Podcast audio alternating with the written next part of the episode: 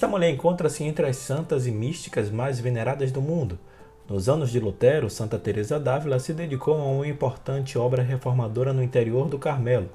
Padroeira dos escritores católicos, foi a primeira mulher a ser proclamada doutora da Igreja, junto com Santa Catarina de Sena. Hoje é quinta-feira, 15 de outubro, dia dos professores, e este é o podcast Santo do Dia, um podcast que conta as histórias e obras dos santos da Igreja Católica e aos domingos fazemos a reflexão do Evangelho do dia e também outros temas relacionados ao segmento católico. Disponível nos principais aplicativos de podcast, você pode assinar nestes tocadores e ser notificado sempre que houver novos episódios. O nosso perfil no Instagram é o arroba podcast Santo do Dia. Eu sou Fábio Cristiano e hoje vamos falar um pouco mais sobre a vida de Santa Teresa de Jesus, virgem e doutora da Igreja. Nos três minutos finais desse episódio você ouvirá ao fundo a música Nada Te Perturbe, cantada pela irmã Kelly Patrícia, inspirada na poesia de mesmo nome da Santa de Ávila. Sejam bem-vindos ao Santo do Dia.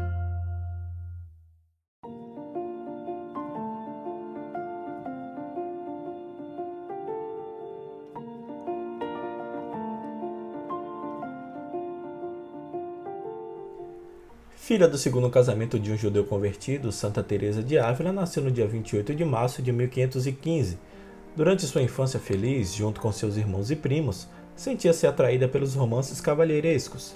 Depois da morte em batalha do irmão mais velho João em 1524 e da perda da mãe Beatriz, a jovem foi mandada estudar em um mosteiro das Agostinianas de Nossa Senhora das Graças, onde passou por uma primeira crise existencial ao ser acometida por uma grave doença, voltou para a casa paterna, onde presenciou a partida do irmão amado Rodrigo para as colônias espanholas em Alemar. Em 1536 foi atingida pela chamada Grande Crise, que amadureceu a sua decisão de entrar para o mosteiro das Carmelitas da Encarnação em Ávila, mas seu pai era contrário e Teresa fugiu de casa. Acolhida pelas monjas, fez a profissão religiosa em 3 de novembro de 1537.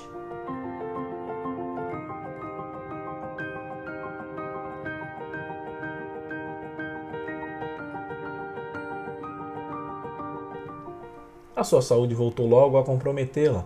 Apesar do consequente retorno à família, o caso foi julgado desesperador. Então Teresa foi reconduzida ao convento, onde as irmãs começaram a preparar seu funeral. Porém, de modo inexplicável, em poucos dias, a enferma melhorou. Parcialmente liberada dos compromissos da vida claustral por causa da sua convalescência, de caráter alegre, amante da música, da poesia, da leitura e escritura, começou a tecer uma rede densa de amizades, atraindo a si várias pessoas desejosas de encontrá-la. No entanto, Percebeu que estes encontros eram motivos de distração da sua principal tarefa de rezar, que ocasionou sua segunda conversão. Os meus olhos defrontaram-se com uma imagem. Parecia Nosso Senhor coberto de chagas. Quando o vi, fiquei tomada de comoção. Debulhando-me em lágrimas, lancei-me aos seus pés e lhe supliquei para dar-me forças para não ofendê-lo mais. Fecha aspas.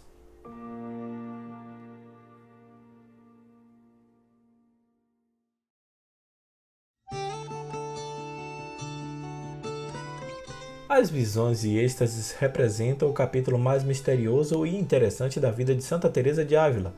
Em sua autobiografia, redigida a pedido do bispo, e em outros textos e cartas, ela descreve os vários níveis das manifestações divinas, visuais e auditivas.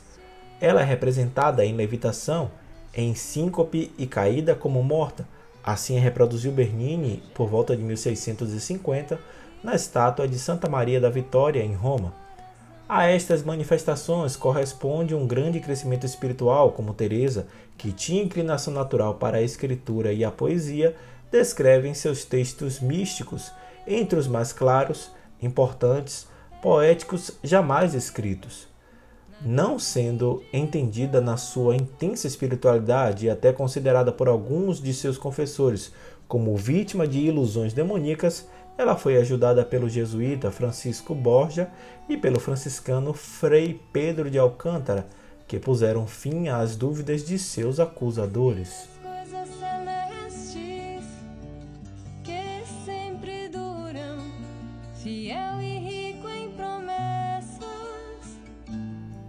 Teresa teve a intuição de reformar o Carmelo por causa da sua desorganização interna em 1566, o superior-geral da ordem deu-lhe autorização de fundar em Castela vários mosteiros, inclusive dois para os carmelitas descalços. Assim, surgiram conventos em várias regiões da Espanha. Em 1567 foi decisivo o encontro de Teresa com um jovem estudante de Salamanca, recém-ordenado sacerdote. Com o nome de João da Cruz, o jovem recebeu o hábito dos carmelitas descalços e acompanhou a fundadora nas suas viagens. Juntos, superaram vários acontecimentos dolorosos, entre os quais as divisões internas da ordem e até acusações de heresia. Por fim, Teresa levou vantagem com o nascimento da ordem reformada das Carmelitas e dos Carmelitas Descalços. A obra mais famosa de Teresa é certamente O Castelo Interior, itinerário da alma na busca de Deus, mediante sete passagens particulares de elevação como também o caminho da perfeição, as fundações e muitíssimas máximas, poesias e orações. Incansável apesar da fragilidade de sua saúde, Santa Teresa d'Ávila faleceu em Alba de Tormes em 1582 durante uma de suas viagens. Santa Teresa de Jesus, rogai por nós.